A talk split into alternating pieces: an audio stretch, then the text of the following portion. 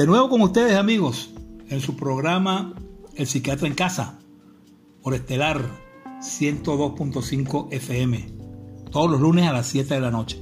Hoy hemos estado hablando de la psicología del chisme. Ya describimos qué son los chismes, los tipos de chismes, los efectos, etc. Y quedamos que vamos a hablar de, dos puntos fundamentalmente. El chisme en determinados sectores y al final, bueno, ¿qué hacemos con los chismosos? ¿Cómo, cómo manejamos esto? ¿Cómo, cómo, cómo hacemos con esto? En el ambiente político, lamentablemente, no debiera ser así, porque la política es una ciencia. Pero sin embargo sabemos que en el ambiente político se ha degradado muchísimo, sobre todo en nuestro país y en otros países también latinoamericanos, ¿no? Donde es frecuente la mentira, como hablamos en el programa pasado, la demagogia. Es decir, yo prometo cosas que no voy a cumplir.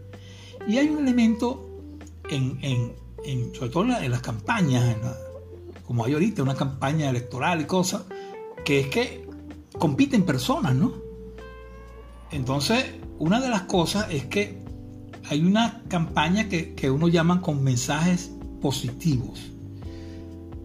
Eso quiere decir que el mensaje positivo es que la persona concentra su campaña en decir lo, que, lo bueno de él.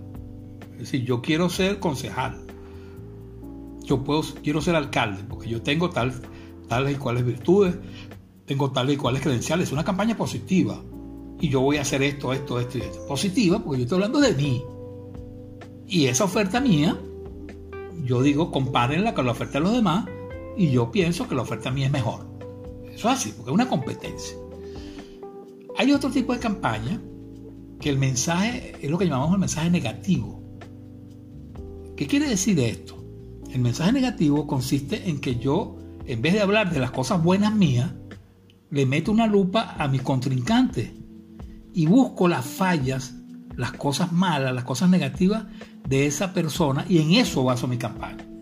Mi campaña es decir, esta persona no hizo nada, esta persona no sé cuándo se robó, unos reales, esta persona hizo tal cosa mala. O sea, es una campaña negativa porque, repito, no, no se basa en demostrar lo bueno que tú eres y por eso que la gente va a escogerte, sino que tú tratas de, descalificar, ¿no? Y de buscar lo negativo. Y acuérdense que nadie en la vida es perfecto. Usted le pasa la lupa a cualquier persona y le va a conseguir fallas, le va a conseguir que cometió errores, le va a conseguir que hizo cosas negativas. Pues ¿quién no? Pues? ¿Quién no? ¿Quién no ha pecado? ¿Quién, ¿Quién no ha hecho cosas malas? Entonces, esa campaña política negativa ya tiene esa, esa, ese asunto. Entonces, si tú me atacas a mí en mis cosas negativas, yo me voy a defender. Entonces busco también tus cosas negativas. Entonces la campaña pierde ese pierde el sentido porque es una, una, una situación de confrontación de cosas negativas, de, decir cosas que no son o, de confrontación. Entonces se pierde la calidad del debate. Entonces los dirigentes políticos decirles, mira, no pierdas el tiempo hablando mal del otro, habla bien de ti. Sin embargo, todavía esa campaña negativa, bueno, ahí está y, ocurre, y ocurre en muchas partes, ¿no? no solamente en Venezuela. Pero hay un tercer tipo, hay un tercer tipo de campaña, que es lo que se llama la campaña sucia. Porque la campaña sucia es diferente porque la campaña negativa a lo mejor dice algo malo de ti, pero a lo mejor es verdad. Es verdad que tú te emborrachaste un día y hiciste tal cosa, es verdad. Pero en la campaña sucia es un invento, es un chisme. Si yo fabrico cosas que no son, por eso que es sucia. Es peor que la campaña negativa. Es sucia porque yo invento. Entonces yo invento algo malo, digo, tú hiciste tal cosa, tú hiciste tal otro, hiciste daño, hiciste no sé qué cosa. Imagínense todo lo que se dice. Yo no voy a entrar en detalles ahí. Pero es golpe bajo.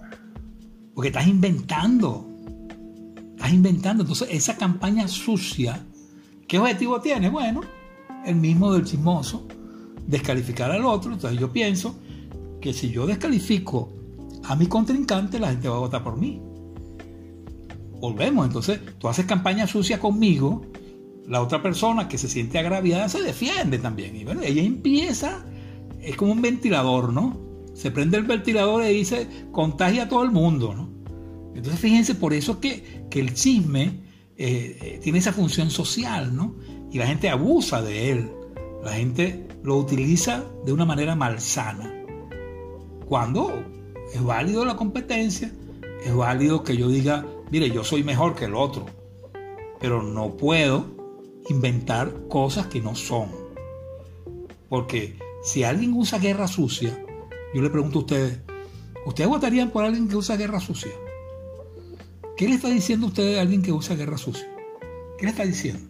Oye, que no tiene herramientas, que es una persona negativa, mala.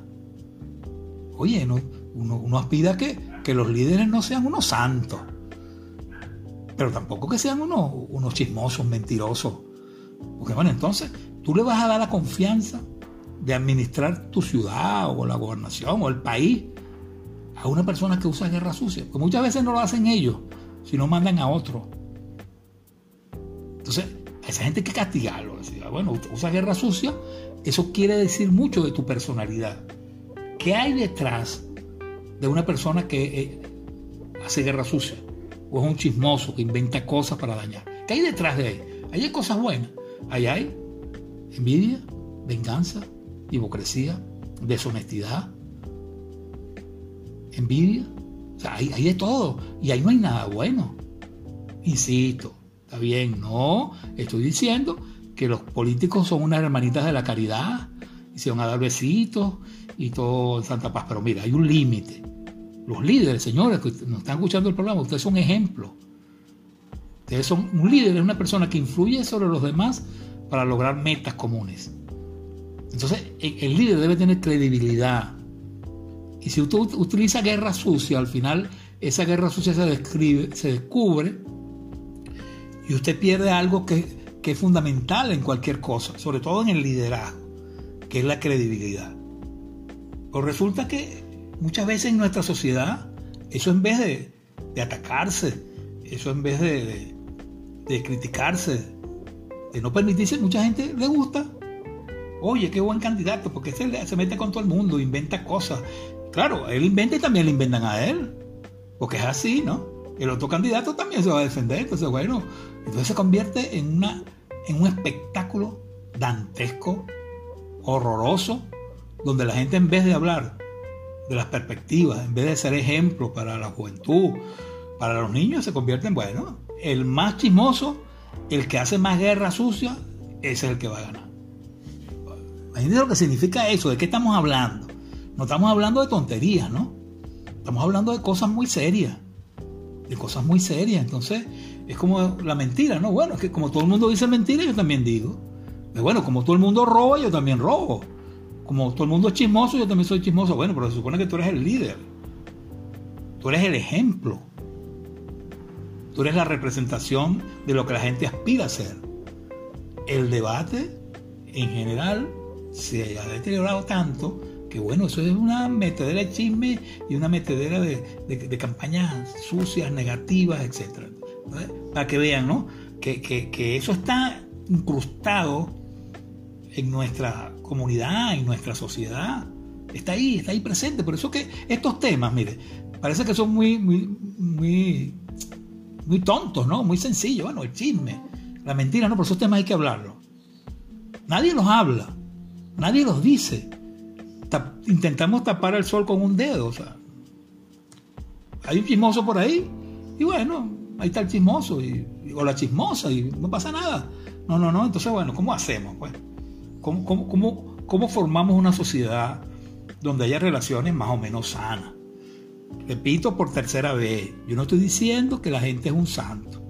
Yo no estoy diciendo que todos hemos cometido errores, que todos hemos metido la pata, que todos tenemos, como dice popularmente la gente, todo blanco tiene su pariente en África.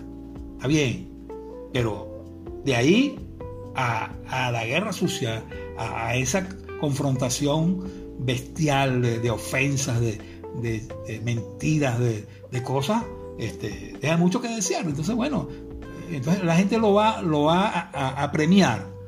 Yo voy a premiar a la persona con mi voto, castígalo. Los chismosos, los que hacen guerra sucia, los que basan su campaña en ver los efectos del otro.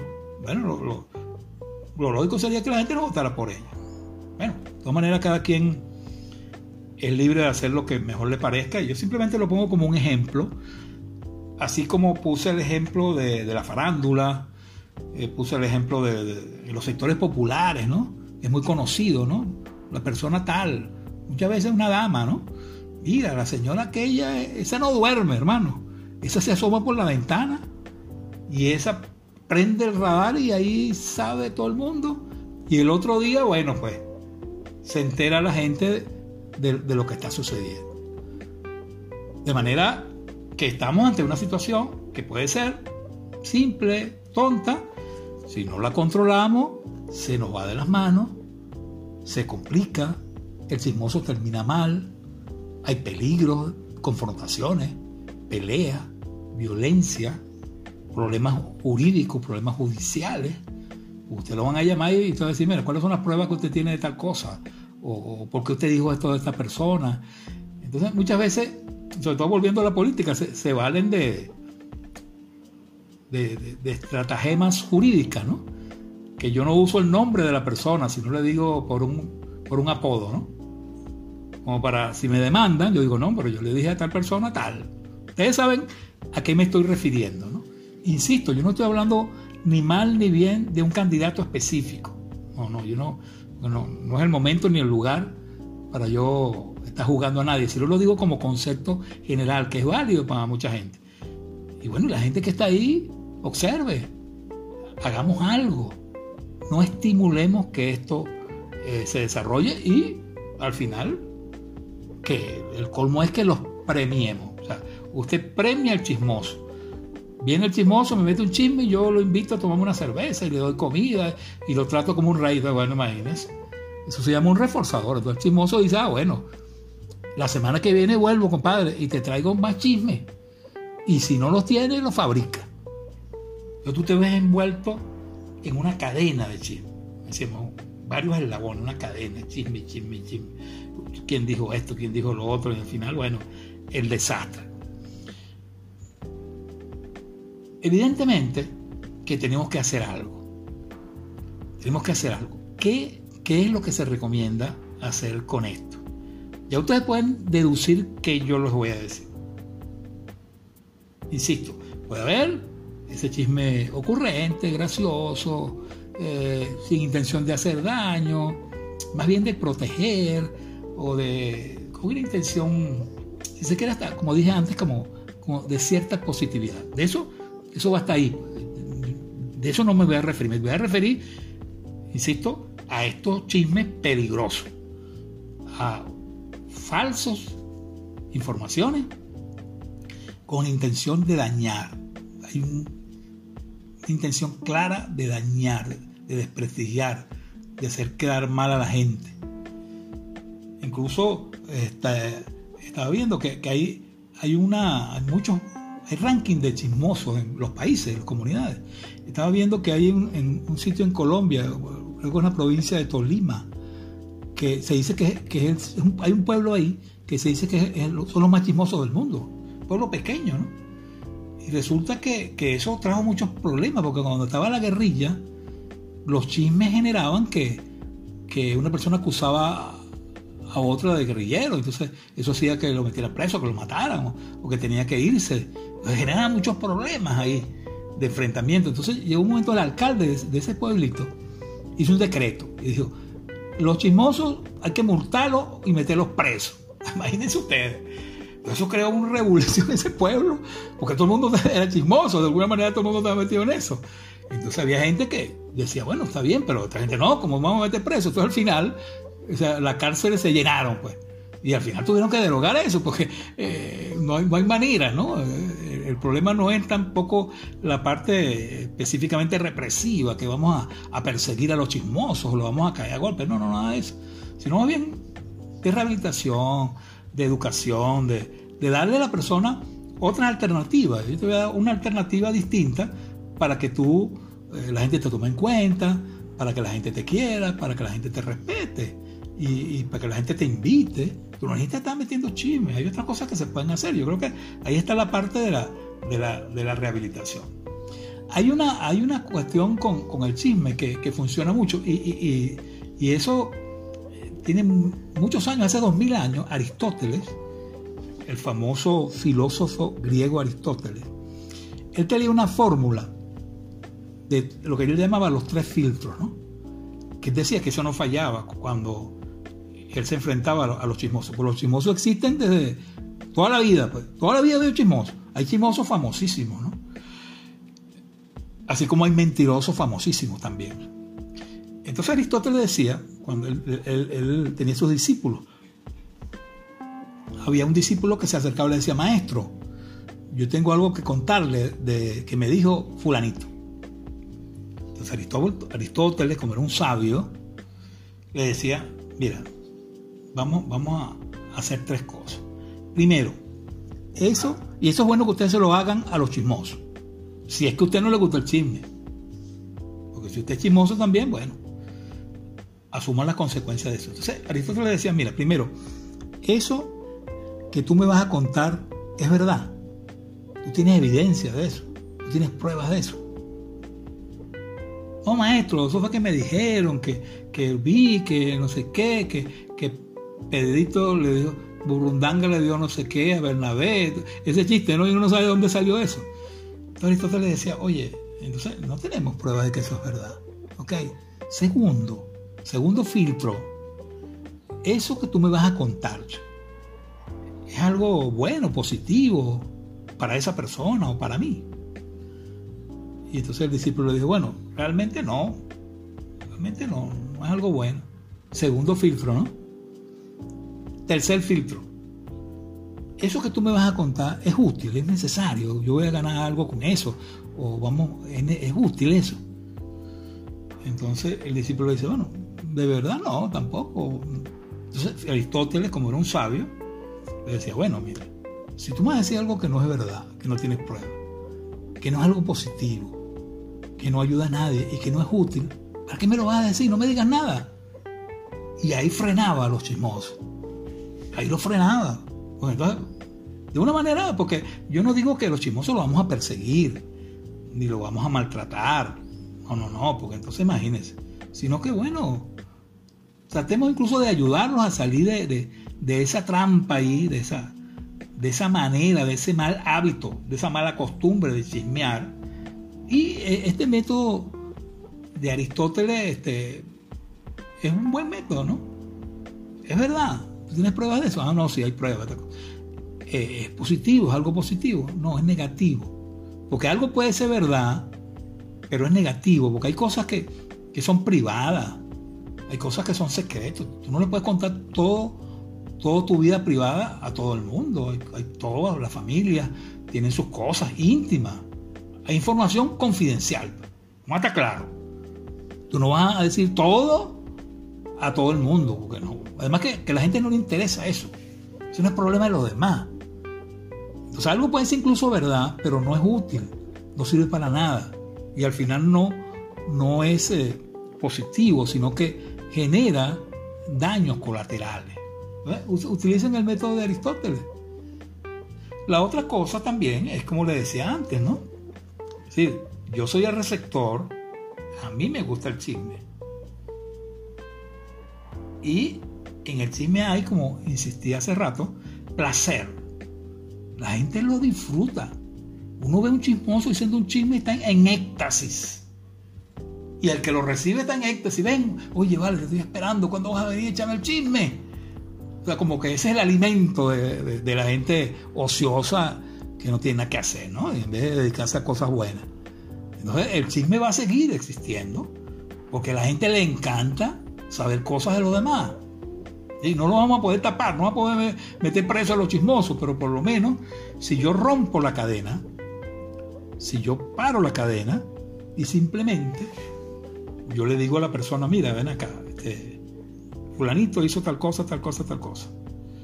Y yo le digo, mira, este, tú serías capaz de que yo llame a esa persona y tú se lo dices a él en, en su cara.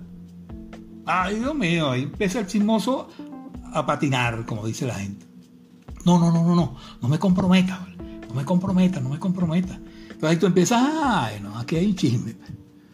Porque bueno, si, si cosa es verdad y, yo tengo pruebas, bueno, sí, llámalo, yo le digo en su cara, de una manera u otra, ¿no? Pues ya usted, ya ahí, por ahí usted ve la cosa. Y sobre todo, usted genera eh, que ese eco es como un eco, ¿no?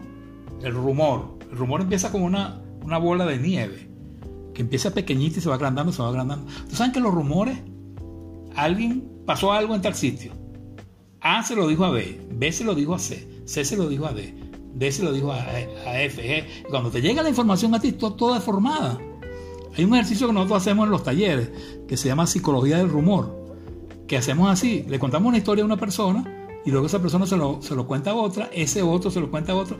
Y uno ve cómo se deforma, porque la, la memoria de los seres humanos no es perfecta.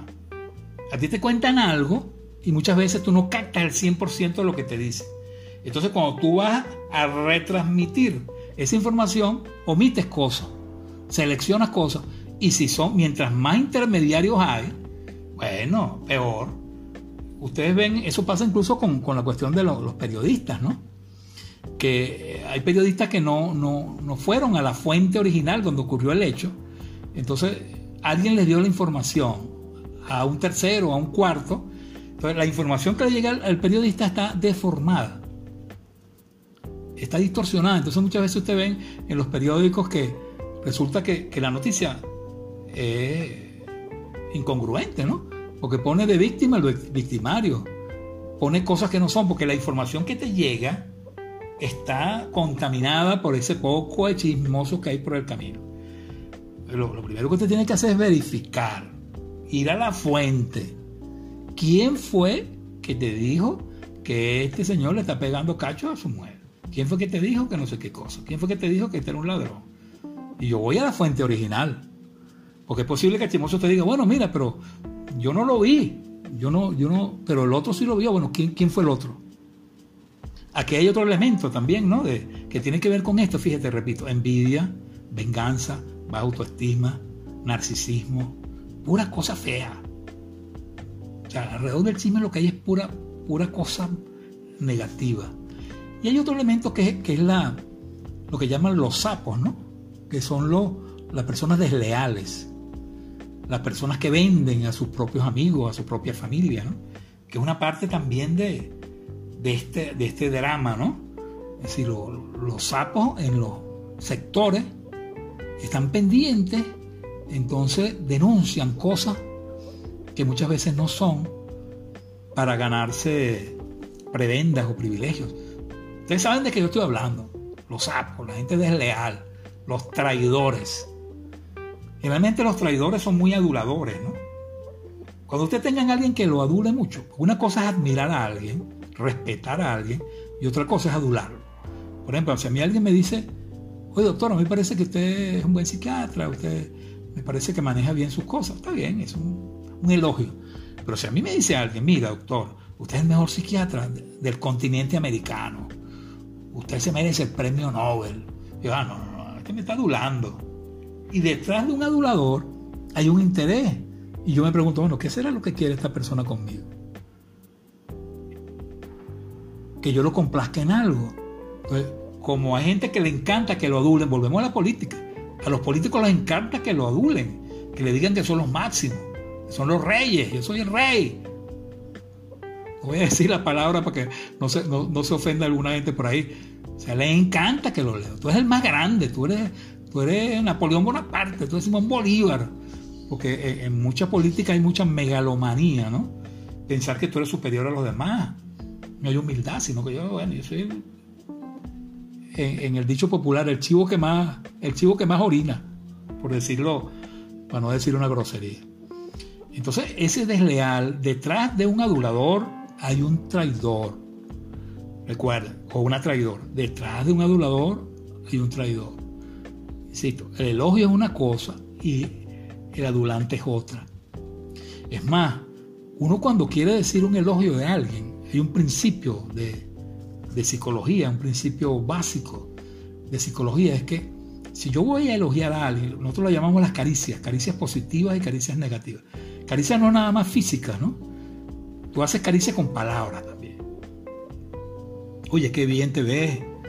Esto me gusta de ti. Son caricias. Pero hay una norma que usted debe cumplir cuando usted le hace una caricia a alguien. Que eso que usted le dice sea verdad. Porque si no es verdad, usted se está burlando de esa persona. Usted la está irrespetando. El hombre le dice, no, que tú eres la mujer más bella del universo. Ay, me está viendo cara de tonta. O sea, eso se convierte en una ofensa. Los elogios deben ser sinceros. Pues, es bonita, me encanta. Para mí eres la mejor, para mí. Ustedes saben de qué estoy hablando. Entonces fíjense todo lo que hemos hablado en, esta, en estos minutos de ese tema tan común, tan controversial y que bueno, va a estar ahí. Mi intención con ustedes no es tampoco convertirlos en y quitar todas estas cosas y que todos somos puros. No, no, yo creo que, que ustedes tengan la información y se den cuenta de que estas cosas no son inofensivas. Estas cosas tienen sus consecuencias.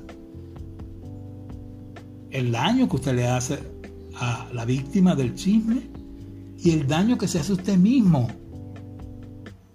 Porque nadie va a confiar en usted. Yo sé que alguien es chismosa, yo voy a contarle mi vida. Seré gafo. Como les dije, entonces al final uno discrimina, cuidado, cállate. Ahí está fulanito o está fulanita. eso, eso da vergüenza. Imagínense qué, qué sentirían los hijos de ustedes cuando digan tu mamá, tu papá, tu hermano es un chismoso. oye. Y aquí están las pruebas, bueno, porque tampoco tú puedes acusar a alguien sin, sin tener pruebas. Entonces, el precio que se paga por el chisme es alto. Al final, eh, esos beneficios aparentes que usted logra se quedan en el camino. Y hay que insistir en que hay que parar los chismes. Hay que pararlos. En los ambientes laborales, imagínense ustedes, en los trabajos, son frecuentísimos. Por envidia, porque, ah, bueno, mira, la secretaria tal habló mal de este y dijo, bueno, mira, eh, eh, tal persona está acostando con este. es una maramagna de chisme. Es una empresa, una institución, realmente no es productiva, ¿no? La gente lo que está pendiente de chismear, entonces esa gente no va a funcionar bien, no va a resolver nada, porque bueno, eh, pasa todo el día en eso. se dan situaciones en los ambientes laborales muy complicados. Ya dijimos, en la política, en los artistas, en, los barrios, en los trabajos. Ahí está ese fantasma, ese fantasma de, del chismorreo. Entonces en una empresa, muchas veces la gente, los gerentes, le quedaron parados a esto. Porque se embochincha. Se embochincha la cosa. Entonces los empleados en vez de actuar como compañeros de trabajo, son enemigos se enfrentan, pelean y uno ve espectáculos. A veces uno está en una oficina y, dos empleados están cayendo a golpes. ¿no? Es el ejemplo que eso genera en usted que está, usted que va a ser usuario de, ese servicio, ¿no? Entonces cuidado también en las empresas, cuidado con estas cosas. Cuando usted vaya a decir una mentira, recuerdes, costo-beneficio. O sea, ¿qué beneficio me va a traer esto? Bueno, que voy a descalificar a tal persona. Pero ¿cuánto me va a costar esto? Ay, Dios mío. Un enemigo más. Al final se va a saber. Porque bueno, este, la persona agraviada, como dije, bueno, tiene derecho también a, averiguar su cosa, ¿no? Tiene derecho a, a defenderse, ¿no? Yo le digo a las personas agraviadas que no utilicen la violencia para resolver esas cosas es darle mucha importancia. Los chismosos hay que descalificarlos. Yo me río de los chismes.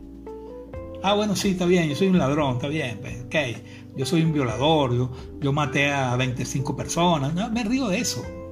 Porque ocurre como ocurre con los apodos. Mire, cuando usted le dice un apodo a alguien, los seres humanos somos así. Le dice a una persona, por ejemplo, un apodo, dice, mira, cabeza cochino, por ejemplo. Estoy usando cosas populares, ustedes me disculpan pero bueno, hay que, hay que hablar, hay que hablar de una manera llana. Que haberse cochino. Y usted se molesta, agarra un palo, pelea, es un desastre. ¿Qué hace la gente? Le sigue diciendo que a veces cochino. ¿Por qué? Porque la persona cayó. Y mi objetivo era molestarle, entonces se ríe todo el mundo. Entonces, usted, ¡eh, cabeza cochino! Ustedes ven eso, ¿no? Quizás ahora, antes nosotros los muchachos que jugábamos pelota en la calle, pasaba un señor ahí, mira, cabeza cochino, y eso se volvía loco le caía palo, entonces uno gozaba mucho con eso, porque uno corría y cosas. Entonces, mire hermano, usted le dicen algo, ríase. Yo, yo tengo mi conciencia tranquilo, diga lo que te dé la gana. Me resbala. Esa palabra un poco fea, pero me resbala. No se tomen las cosas personal. No se tomen las cosas personal. Si alguien me difama, bueno, yo podré actuar a nivel legal. Pero no, no voy a, entrar en eso porque es como que que discute con cochino termina ensuciado. Y al final al cochino le encanta la suciedad. Y a mí no me, me gusta la suciedad. La suciedad. Entonces, el chismoso ya sabe, el receptor pare la cosa y pare, pare la cosa, porque usted es tan culpable como el chismoso. Y la víctima, bueno, aclare su cuestión. Si usted tiene su conciencia limpia, al final eso se va a imponer. Defiéndase. Si es una difamación, una cosa, bueno, utilice la institucionalidad. Pero no caiga en eso. Yo no me voy a amargar la vida y voy a dejar de dormir esta noche porque alguien diga, mira, el doctor Figueroa es un ladrón o se robó no sé cuánto. ¿quién, lo dice para empezar? Porque, como, se dice, eh, no, es, no es lo que tú dices, sino quién lo dice ah, esa persona, porque esa persona es enemiga mía, o, me tiene rabia, o me cae mal. Pero no basta que yo diga, mira, que se robó esto, que hizo tal cosa. Entonces, yo no me doy mala vida. No se tomen las cosas personal. Tengan una buena autoestima. Mi conciencia está limpia. Digan lo que sea. A menos que, bueno, a veces se pasa la gente.